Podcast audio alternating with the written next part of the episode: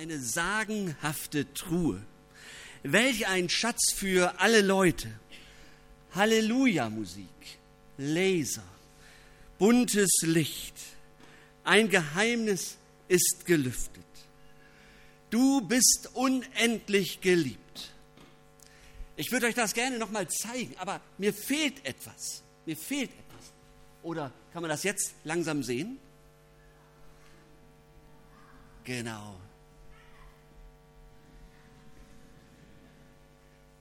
Ich finde das spitzenmäßig, weil ein paar Teens von der Frage nach dem Wunder von Weihnachten sich haben anstecken lassen, können wir den Satz heute lesen. Und sie haben eine Entdeckung gemacht. Weihnachten ist weit, weit mehr als eine wunderschöne Idee von, von Geschäftsleuten, die damit Umsatz machen wollten. Weihnachten funktioniert nicht nur, die Freude von Weihnachten kann man sogar erleben. Und wenn ich die, die Teens gesehen habe, wie die plötzlich Interesse hatten, das war sagenhaft, wunder, wunderschön. Aber dazu haben sie einen Schlüssel gebraucht. Die Kiste, die tiefe Wahrheit von Weihnachten, kann man ja nur mit dem richtigen Schlüssel aufschließen, entdecken und verstehen. Mit dem Glaubensschlüssel. Und dann können Sie lesen, du bist unendlich geliebt. Ein tolles Gerät, das Unsichtbares sichtbar machen kann. Der Satz stand schon lange da, bevor wir in den Raum gekommen sind. Wir haben das nur noch nicht ge gesehen, wir haben es noch nicht gewusst. Dabei hat uns dieser Satz die ganze Zeit von oben vielleicht sogar schon zugeguckt. Und ich habe gedacht, genauso ist das bei Gott. Schon immer ist er da, auch wenn wir ihn nicht sehen, längst in meinem Leben ist Gott da. Er war da, als ich nicht genau wusste, wie es mit den Kindern weitergehen soll. Er war da, längst da, als äh, ich der Außenseiter in der Clique war, längst da, als das Auto gerade noch gebremst hat, als ich unvorsichtig war, längst dabei, als die schwierige berufliche Entscheidung anstand. Längst dabei, total interessiert an mir. So ist Gott. Immer schon längst dabei. Gott guckt nicht weg und Gott guckt nicht, äh, duckt sich nicht weg, wenn es um uns geht, sondern total interessiert da an uns und immer dabei. Manchmal hatten wir vielleicht schon so ein Gefühl, dass da einer ist, der bei uns ist. Vielleicht hatten wir eine Ahnung, weil das alles nicht ein Zufall gewesen sein kann, was uns passiert ist, wo wir bewahrt wurden. Wir haben gespürt, da ist mehr. Wie kann man Gott wohl erkennen? Wie kann man so das Wunder von Weihnachten eigentlich entdecken? Wie kann ich Gott sehen? Was ist die UV-Lampe für Gott? Für manches im Leben, da brauchen wir den richtigen Zugang, sonst bleibt der Sinn uns verschlossen. Eine CD habe ich mitgebracht und eine CD kann man nur hören, wenn man das richtige Gerät dafür hat. Eine CD, eine CD braucht einen CD-Player. Einmal reinbeißen oder dran lutschen, da kommt kein einziger Ton raus. Dann vielleicht nur von mir, weil ich dann Zahnschmerzen kriege. Ja, aber so eine CD braucht einen CD-Player oder einen Rechner zum Abspielen. Wenn ich das nicht habe, dann ist das zwar eine schöne CD, aber wir wissen nicht, was drauf ist. Und der Zugang zu Gott und zu Weihnachten? Wir werden Weihnachten letztlich nicht verstehen und Gott auch nicht, wenn wir nicht den richtigen Zugangsweg haben. Und ich hatte den Eindruck, die Teens gerade eben haben das genau richtig gemacht. Sie haben etwas entdeckt. Der Zugang zum Wunder von Weihnachten, der geht nur über den Glauben an Gott. Wer einen anderen Weg sucht, für den ist Weihnachten etwas Wunderschönes. Das Fest der Familie, das Fest der Kinder, das Fest der Geschenke. Alles wunderschön. Aber es bleibt etwas auf der Strecke.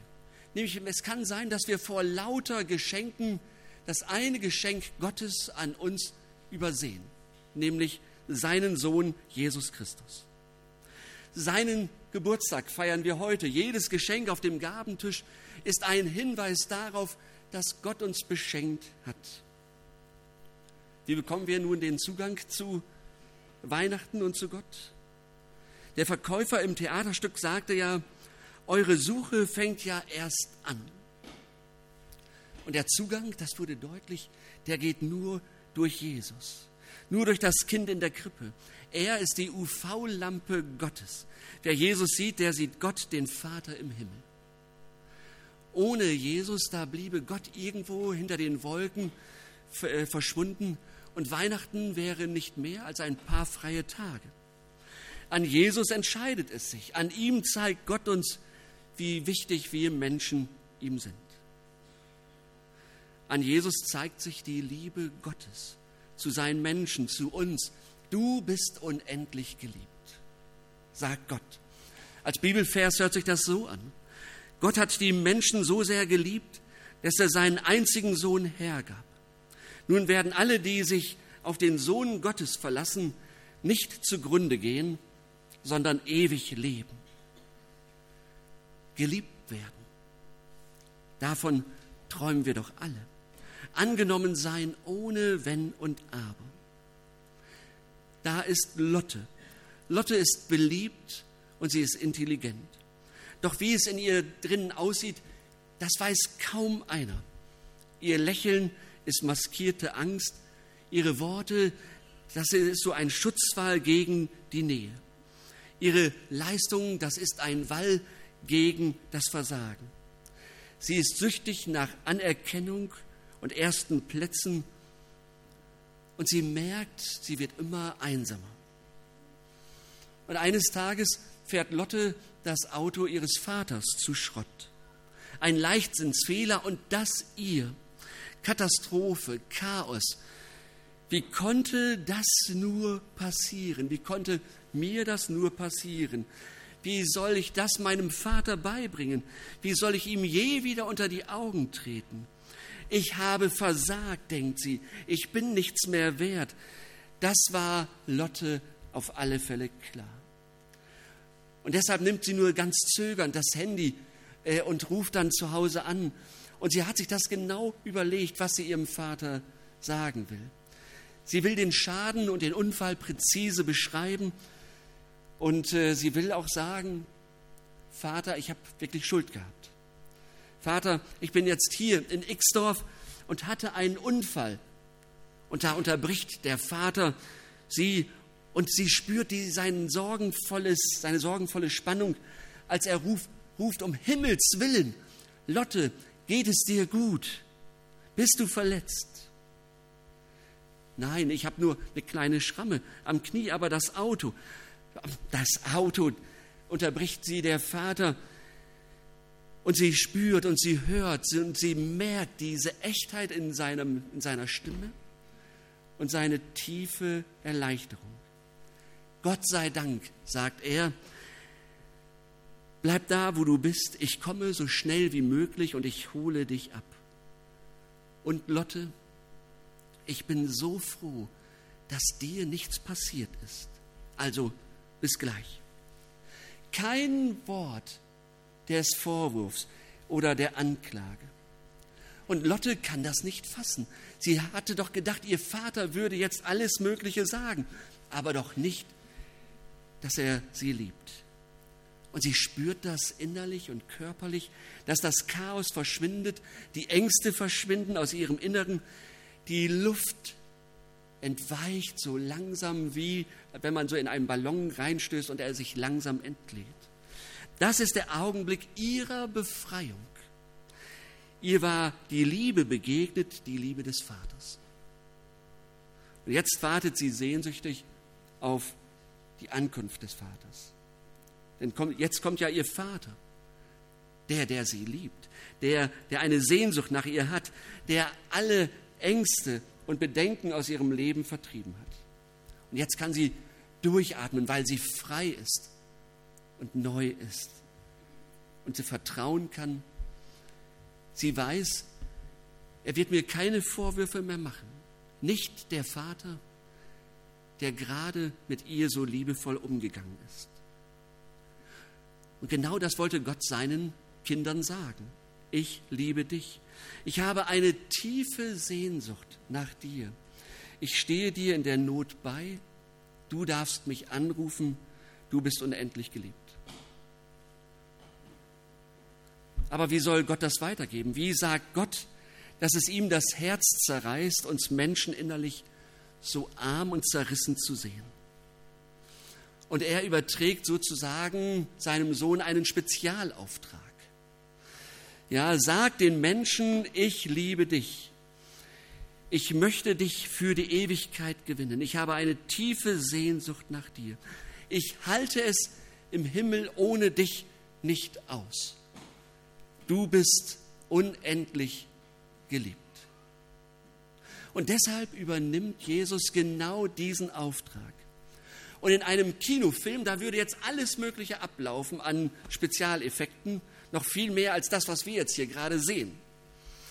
Ja, aber in der Realität, da wendet Gott keine Spezialeffekte an, sondern da kommt ein kleines Kind zur Welt. Und das Ganze nicht im Palast des Kaisers, nicht in den Gemächern des Königs, sondern im Stall des Wirtes. Nicht in Rom und nicht in Jerusalem, sondern in dem kleinen Nest Bethlehem. Und hier passiert Unglaubliches, nämlich das Wunder von Weihnachten. Gott wird Mensch. Damit wir verstehen, wie tief die Liebe Gottes geht, dass er sich so weit herablässt. Er kommt als Kind in der Krippe das Kind in der Krippe, das dann zum Mann vom Kreuz wird, zum auferstandenen und lebendigen Jesus Christus. Das Kind in der Krippe ist der Anfang, die Zeitenwende. Weihnachten ist der Geburtstag Jesu. Der Heiland ist geboren, Friede sei mit euch. Und seine Botschaft lautet, glaubt an mich, vertraut mir, vertraut euer Leben mir an. Haltet euch an mich an mir fest. Gott kommt, kommt uns in Jesus so weit entgegen, damit wir verstehen, wie groß seine Liebe ist. Wir merken, der Glaube an Jesus ist etwas sehr Persönliches. Etwas Persönliches für Sie, für dich, für mich, für uns alle. Wie können wir Gott kennenlernen? Wir haben das gerade gehört und so toll vorgespielt bekommen. Wir brauchen einen Schlüssel, einen Glaubensschlüssel dafür. Jetzt, äh, ihr Kinder, ihr müsst euch das von euren Eltern später nochmal erzählen lassen. Ihr werdet das gar nicht mehr kennen. Früher, da gab es gelbe Telefonzellen. Ja, da musste man immer Groschen dabei haben, zwei Groschen dabei haben. Es gab nämlich keine Handys. Und wenn man voll telefonieren wollte, da musste man die Nummer immer parat hatten, haben. Man hatte die nicht gespeichert. Also, das ist so der Hintergrund, ja. Und eines Tages schleicht ein Mann um eine Telefonzelle rum. Und es ist kalt und er will telefonieren. Seine Frau wartet auf die Nachricht von ihm. Und er denkt sich, das darf wieder nicht wahr sein. Schon wieder ist diese blöde Telefonzelle kaputt. Jemand hat das Licht wieder kaputt gemacht und er schleicht wieder rum und er weiß, ich kann ja nicht jetzt reingehen, um an der Wählscheibe und an der Wählscheibe etwas äh, zu erreichen, weil er sieht ja nichts. Wie soll er da die richtige Nummer wählen? Und ihm wird kalt und dann sagt er sich, jetzt ist egal, jetzt will ich das versuchen. Vielleicht kriege ich das da doch hin und will, ich kann dann ja wählen. Und er betritt die Telefonzelle und plötzlich leuchtet die Telefonzelle auf. Ja, da war ein Kontakt unten auf dem Boden und plötzlich geht das ganze Licht an. Und äh, er hätte, glaube ich, noch ganz lange herumschleichen können, weiter Frust schieben, ärgerlich sein. Aber erst als er den Schritt gewagt hatte in diese Telefonzelle rein, da wurde es Licht. Er wusste es bis dahin nicht. Es war schon längst alles da, aber er musste diesen einen Schritt noch gehen. Und so ist das auch mit dem Glauben an Jesus. Man kann um Jesus herumschleichen, sich informieren, auf Abstand bleiben. Aber wer, es letzt, aber wer er letztlich ist, das weiß ich erst, wenn ich mich auf Jesus einlasse, wenn ich anfange, ihm zu trauen, sozusagen, wenn ich den ersten Schritt gehe. Und dann wird manches in meinem Leben wieder hell und ich werde manches neu äh, bewerten können und entdecken können und plötzlich feststellen, ach, da und da war Gott schon längst da. Da hat er mir geholfen. Bis dahin habe ich vielleicht gesagt, war alles nur Zufall. Und jetzt entdecke ich plötzlich, Gott hat geholfen. Der lebendige Gott ist da.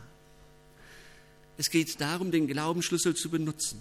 Und dann werde ich großartige Entdeckungen machen. Dann werde ich verstehen, warum wir letztlich Weihnachten feiern. Jesus kommt in diese Welt, um die Liebe Gottes uns zu zeigen. Wer Jesus sieht, der sieht in Gottes Angesicht, der sieht die Liebe Gottes. Und er weiß, du bist unendlich geliebt. Und wer das glaubt, der ist tatsächlich selig. Amen.